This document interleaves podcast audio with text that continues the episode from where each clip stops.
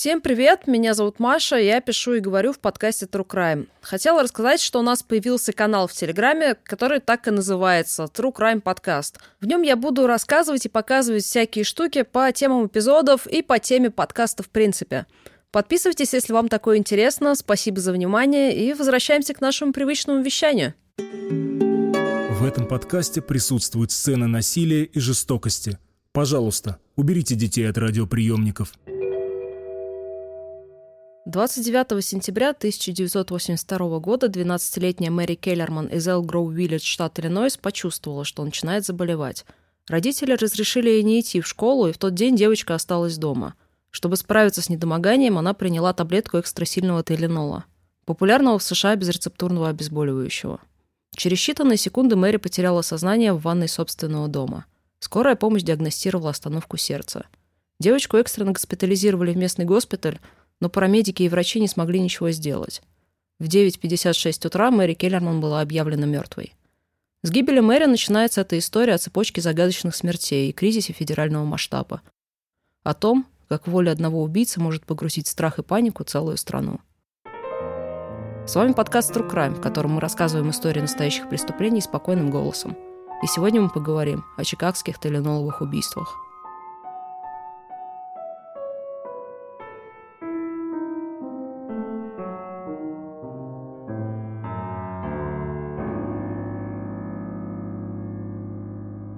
тот же день 27-летний Адам Янус из Арлингтон-Хайтс, Иллинойс, почувствовал, что он начинает заболевать. Он забрал детей из детского сада и по пути остановился у аптеки купить банку тейленола. Вернувшись домой, Адам выпил две таблетки и прилег поспать. Спустя несколько минут он, шатаясь, вошел в кухню и тут же рухнул. Прибывшие на место медики уже не смогли реанимировать мужчину. В больнице врачи лишь констатировали смерть. Родственники Адама вернулись в его дом, чтобы начать планировать похороны. У брата Адама Стэнли от переживаний разболелась голова – и он выпил две таблетки теленола. Чуть позже столько же приняла его жена Тереза. Первым рухнул Стэнли. Тереза вызвала скорую, и в дом возвращается та же самая команда, которая ранее реанимировала Адама. На глазах у ошеломленных медиков Тереза теряет сознание вслед за мужем. Руководитель реанимации госпиталя Норзвест Томас Ким собирался домой, когда ему сообщили, что семья Янусов возвращается в его отделение. Врач подумал, что плохо стало родителям Адама – он и представить себе не мог, что умирает 24-летний Стэнли. И уж точно не 19-летняя Тереза. У троих молодых и относительно здоровых людей в один день выявляются серьезные проблемы с сердцем.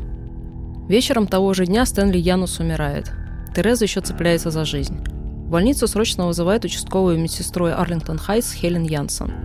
Врачи подозревают неладное. Возможно, в доме произошла утечка газа. Янсон, несмотря на протесты коллег, собирается в дом Янусов, чтобы осмотреть его – ни Хелен, ни поехавшие с ней полицейские еще не знают о трагической смерти Мэри из Элгроу Виллидж и о том, что происходило, пока врачи бились за жизнь Янусов. В четвертом часу дня в Винфилде, Иллинойс, почувствовала недомогание 27-летняя Мэри Рейнер. Всего неделю назад она родила четвертого ребенка, и женщине часто бывало нехорошо. Мэри выпивает Теленол. Ее муж Эд заходит в дом сразу после того, как женщина теряет сознание. Скорая отвозит ее в госпитал Централ Дюпейдж – Мэри Рейнер продержится до следующего утра. Ее объявят мертвой в 9.30 30 сентября. В городке Ломбард сотрудница Иллинойс Белл Центр жалуется коллегам на сильную головную боль. Ее зовут Мэри Макфарланд, ей 31, и она живет в соседнем Элмхерсте. Мэри было плохо весь день, и к вечеру она приняла уже 5 таблеток экстрасильного Тайленола. Она идет в комнату для сотрудников и выпивает еще две. На своих двоих женщины из комнаты уже не выходят. Мэри Макфарланд умирает в 3.15 ночи. Вечером 29 декабря Хелен Янсен и представитель окружного офиса коронера Ник Пишес в сопровождении полиции приезжает в дом Янусов. Пишес ожидал, что зайдет в дом и сразу поймет, в чем разгадка. Этого не произошло. Никаких зацепок в доме не было. До тех пор, пока Хелен Янсен не нашла банку с Тейлинолом. Медсестра сообразила пересчитать таблетки. Шести не хватало. Стандартная доза Тейлинола – две таблетки. Значит, лекарство выпили три человека.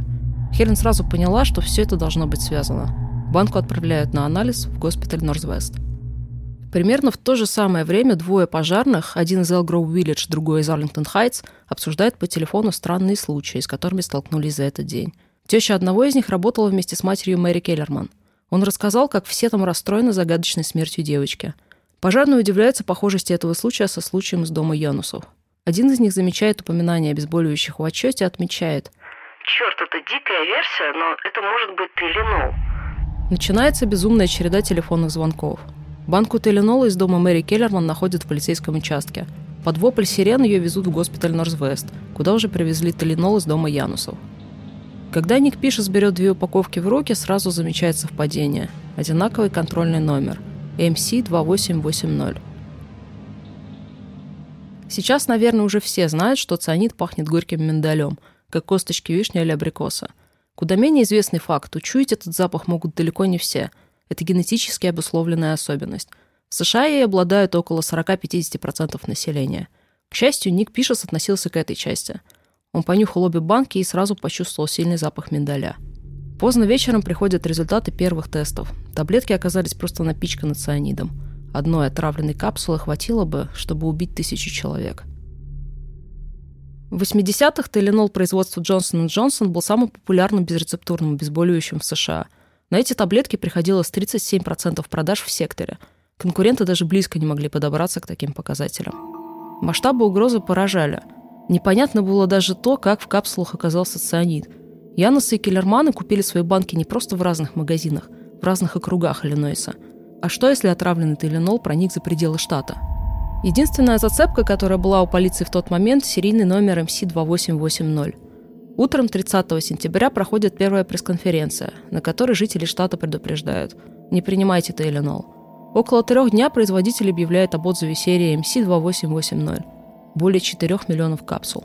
Утром того же дня проходит аутопсия тела Мэри Макфарленд – Судмедэксперт заключает, что причиной смерти был не сердечный приступ, как предполагали врачи.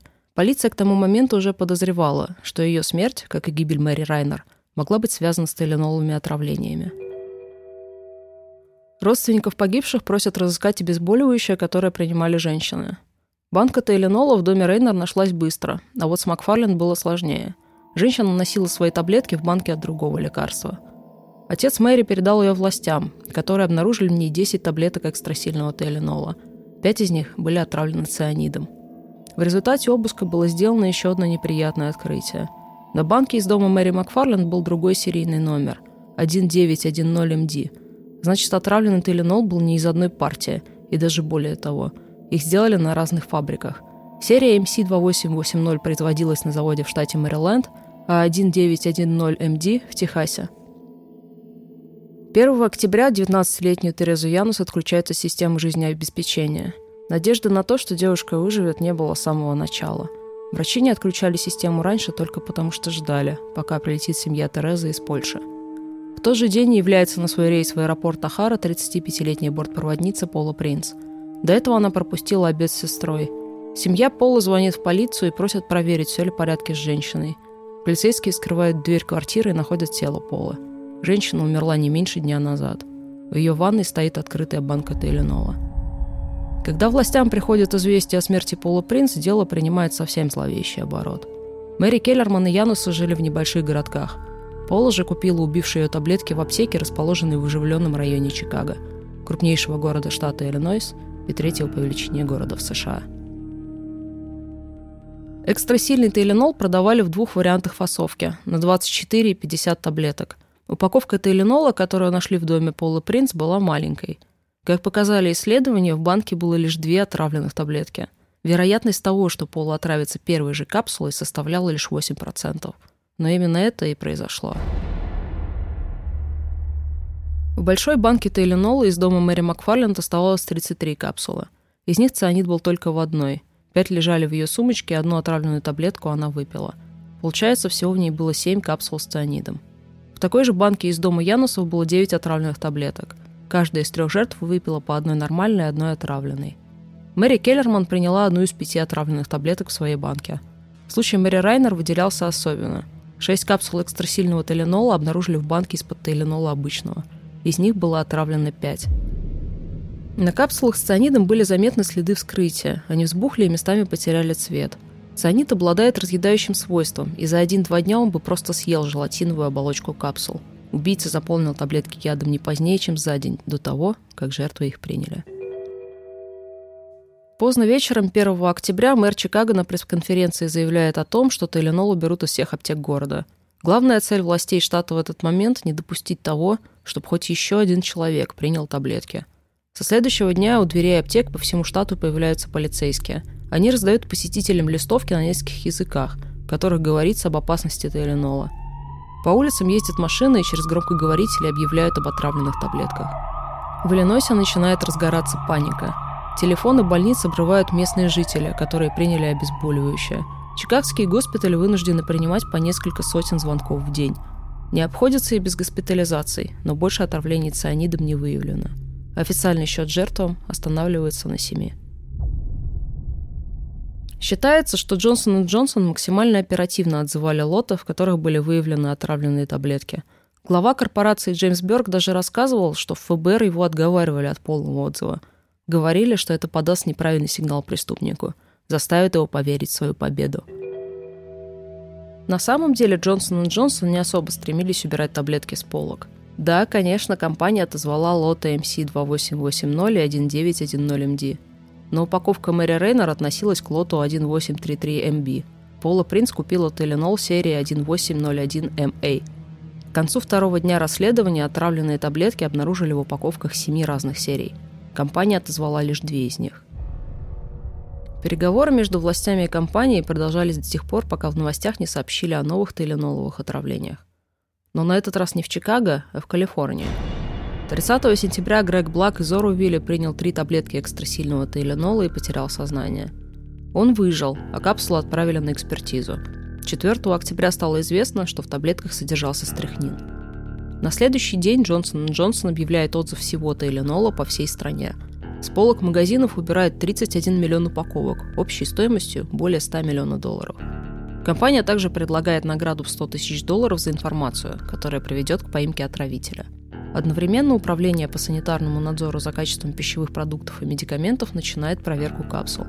За все время расследования их изучили больше миллиона, но ни одной капсулы с цианидом за пределами Чикаго не нашли.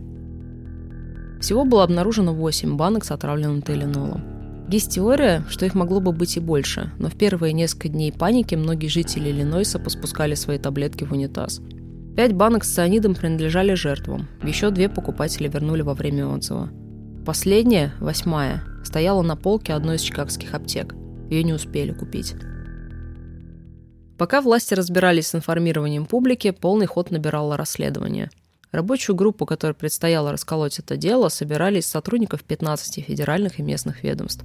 Всего в ней было 140 человек. С одной стороны, следователи столкнулись с целым валом работы. Предстояло опросить сотрудников компании по всей цепочке поставок, продавцов магазинов – проверить сотни сообщений, которые оставляли граждане на горячей линии. С другой стороны, физических улик у них не было. Отравитель не оставил никаких следов. Системы видеонаблюдения тогда только начинали распространяться, и отследить убийцу по записям было практически невозможно. Иронично, что жертвы как раз на пленку попали. В интернете до сих пор можно найти кадры видеонаблюдения, на которых Пола Принц покупает убивший ее Теленол. Полиция пошла по другому пути. Найдешь мотив, найдешь убийцу. С этим тоже были сложности.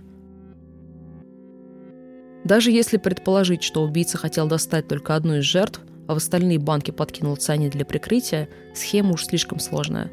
Вероятность того, что любая жертва приняла бы отравленную таблетку, слишком уж невелика. В каждой банке было отравлено не более 10 капсул. Потенциальная цель убийцы могла бы не принять цианид или вообще купить не ту банку. Все погибшие, по сути, стали таковыми по воле случая – но зачем еще ставить под риск столько жизней? Изучалась версия мести за производственный конфликт. Следователи опросили каждого недовольного сотрудника по всей цепи поставок. Ничего. Предполагалось, что некий криминальный синдикат мог совершить убийство с целью повлиять на стоимость акций Джонсон Джонсон. Проверялась причастность к отравлениям пуэрториканских террористов из Фаун. Полицейские опрашивали карманных воришек, местных мелких преступников, недавно освобожденных заключенных и людей с ментальными расстройствами – все напрасно. Портрет подозреваемого был таков. Мужчина в возрасте от 20 до 30 лет, одиночка, с определенными научными знаниями, но неудачник по жизни. Согласно основной версии, он лично посетил несколько магазинов и приобрел в них 8 банок экстрасильного тейленола, опустошил капсулы и добавил в них цианид. 28 сентября убийца вернулся в магазин и поставил банки с отравленными капсулами обратно на полке. Генеральный прокурор штата озвучивал версию о том, что убийцы могли быть помощники. Он отмечал, что некоторые капсулы были собраны более качественно, чем другие. Это могло указывать на то, что полиция имеет дело с несколькими преступниками. Или с одним, но очень нетерпеливым. Расследование продолжалось без особого успеха. Горячие следы остывали. Так продолжалось до 6 октября 1982 года. Ровно через неделю после смерти первой жертвы в компанию Джонсон Джонсон пришло письмо, написанное печатными буквами от руки. Господа, как видите, поместить цианид в капсулу на полках магазинов оказалось очень легко. Так как цианид находится внутри желатиновых капсул, покупатели с легкостью глотают горькую таблетку. Другой прекрасный факт – цианид действует быстро. Его нужно совсем немного. Никто не успеет принять контрмеры. Если вам нет дела до публичности этих маленьких таблеток, не делайте ничего. Пока я потратил меньше 50 долларов и менее 10 минут работы на каждую банку. Ниже в письме было требование перевести миллион долларов на определенный банковский счет. У ФБР ушло несколько часов, чтобы получить отпечатки пальцев с письма. Пока их искали в базе, пришла новая информация. Банковский счет принадлежал владельцу компании Lakeside Travel Фредерику Маккехе. Сам Маккехи не был особо интересной личностью, да и только конченый дурак оставит настоящий банковский счет в письме, цель которого – шантаж. Но Фредерик не так давно нажил себе кучу врагов – в апреле 1982 года Lakeside Travel разорилась, а всех сотрудников компании сократили без выплаты зарплаты. Одним из таких сотрудников была Лен Льюис. Правда, начальник знал ее под именем Нэнси Ричардсон. Ее муж Джим Льюис был очень интересным человеком. Еще в подростковом возрасте Джиму поставили диагноз шизофрения, что не мешало ему жить относительно нормальной жизнью. Он был хорош в математике и в целом считался неглупым парнем – но сам себя Джим считал абсолютным гением, который может обхитрить любого. Хронический мошенник и махинатор он умудрился сбежать даже от обвинения в убийстве. Как только у него начинались проблемы с законом, Джим с женой подбирали себе новые фальшивые имена и уезжали в другой город. И долгое время никто не мог его на этом подловить. Когда Лиэн сократили, Джим воспринял это как личное оскорбление. Он подбивал других сотрудников подать в суд, готовился к разбирательствам, но это ни к чему не привело. Льюис ничего не забыл. Он ждал момента, когда заставит бывшего начальника жены за все ответить. Конечно, Джим не думал, что на самом деле сможет повесить на Макэхета или Ноловое убийство. Он был слишком умен для этого. Льюис планировал дождаться какой-нибудь крупной катастрофы, привлечь внимание ФБР к бывшему начальнику жены, а уж те в процессе расследования раскроют махинации Макэхи и, наконец, накажут его как следует. Такой катастрофой стали Теленоловое убийство – План выстрелил Джиму в лицо. Да и не так уж он был и умен, если оставил отпечатки на письме. Льюис начал скрываться, но уже 3 декабря его обнаружили в Нью-Йорке. Долгая околокриминальная история Льюиса и его связь с Чикаго привлекла следователей, но в итоге никаких доказательств его причастности к теленоловым убийствам не обнаружили. Но Джима смогли обвинить в вымогательстве, за что он получил 20 лет тюрьмы и отсидел 13 из них. Самая существенная версия из тех, что была у следователя, развалилась на глазах. Несколько месяцев, которые ушли на поиск подозреваемого, были потрачены зря. За все время расследования в деле было не так много основных подозреваемых, но, честно говоря, каждый из них заслуживает своего собственного эпизода. Так полиция проверяла Лори Дан, которая жила в одном из пригородных городков на севере Чикаго – Девушка всю жизнь страдала от ментальных расстройств. Вероятно, этим и привлекла внимание сыщиков. Довольно быстро следователи пришли к выводу, что Дан не причастна к теленоловым убийствам. В последующие несколько лет состояние ментального здоровья девушки ухудшалось, и она начала представлять реальную угрозу обществу. В 1988 году Лори совершила попытку шутинга в школе. Убила восьмилетнего мальчика и покончила с собой. Еще один местный житель Роджер Арнольд что-то не так сказал про убийство в баре – а кто-то услышал и сообщил в полицию. Его допросили и провели обыск в доме. Количество совпадений вызывало подозрения. Арнольд работал с отцом Мэри Рейнер. Его жена лежала в психушке рядом с магазином, где Мэри приобрела отравленный Теленол, а сам Роджер был химиком-любителем. В его доме нашли незарегистрированное оружие, мануалы по преступлениям и белый порошок, который оказался карбонатом калия. Объяснить, зачем ему нужен этот порошок, как и пройти проверку на полиграфе, Арнольд отказался. В итоге и эта версия ни к чему не привела, но из-за пристального внимания СМИ у Роджера случился нервный срыв. Он считал, что в произошедшем виноват владелец бара Марти Синклер, который якобы настучал на него властям. Летом 1983 года Роджер взял пистолет и отправился разбираться с Марти, но вместо него пристрелил другого, совершенно незнакомого ему человека. Арнольду дали 30 лет тюрьмы, из которых он отсидел 15. За все время расследования полиция, ФБР и другие ведомства изучили более 15 тысяч документов, проверили тысячи наводок и допросили около 400 человек по подозрению в причастности к преступлению. Все напрасно. Уже 26 октября 1982 года оперативную группу сократили со 150 до 40 человек. Через 100 дней после первого убийства в ней осталось 20 человек. В марте 1983 года власти отключили горячую линию для передачи информации по делу. Года не прошло, а расследование уже заглохло.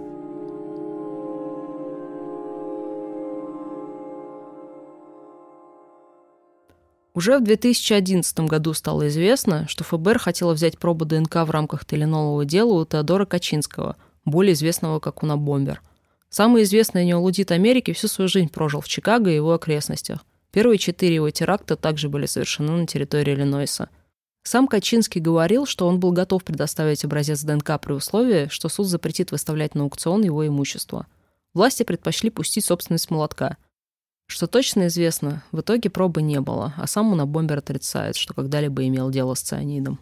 В конце нулевых ФБР планировало перепроверить улики по делу с помощью новых технологий, но и это направление, кажется, никуда не привело. По сей день таилиноловые отравления остаются нераскрытыми. Некоторые моменты в расследовании не могут не вызывать удивления. Почему так быстро отказались от версии о нескольких убийцах? Как так получилось, что расследование такого громкого дела почти заглохло, меньше чем через месяц после первой смерти? И, наконец, что там с калифорнийским отравлением? Ответ на последний вопрос дает автор Скотт Барт в своей книге «Тейленоловая мафия». Об отравленном тейленоле в Калифорнии первым делом узнала Джонсон Джонсон, а не власти.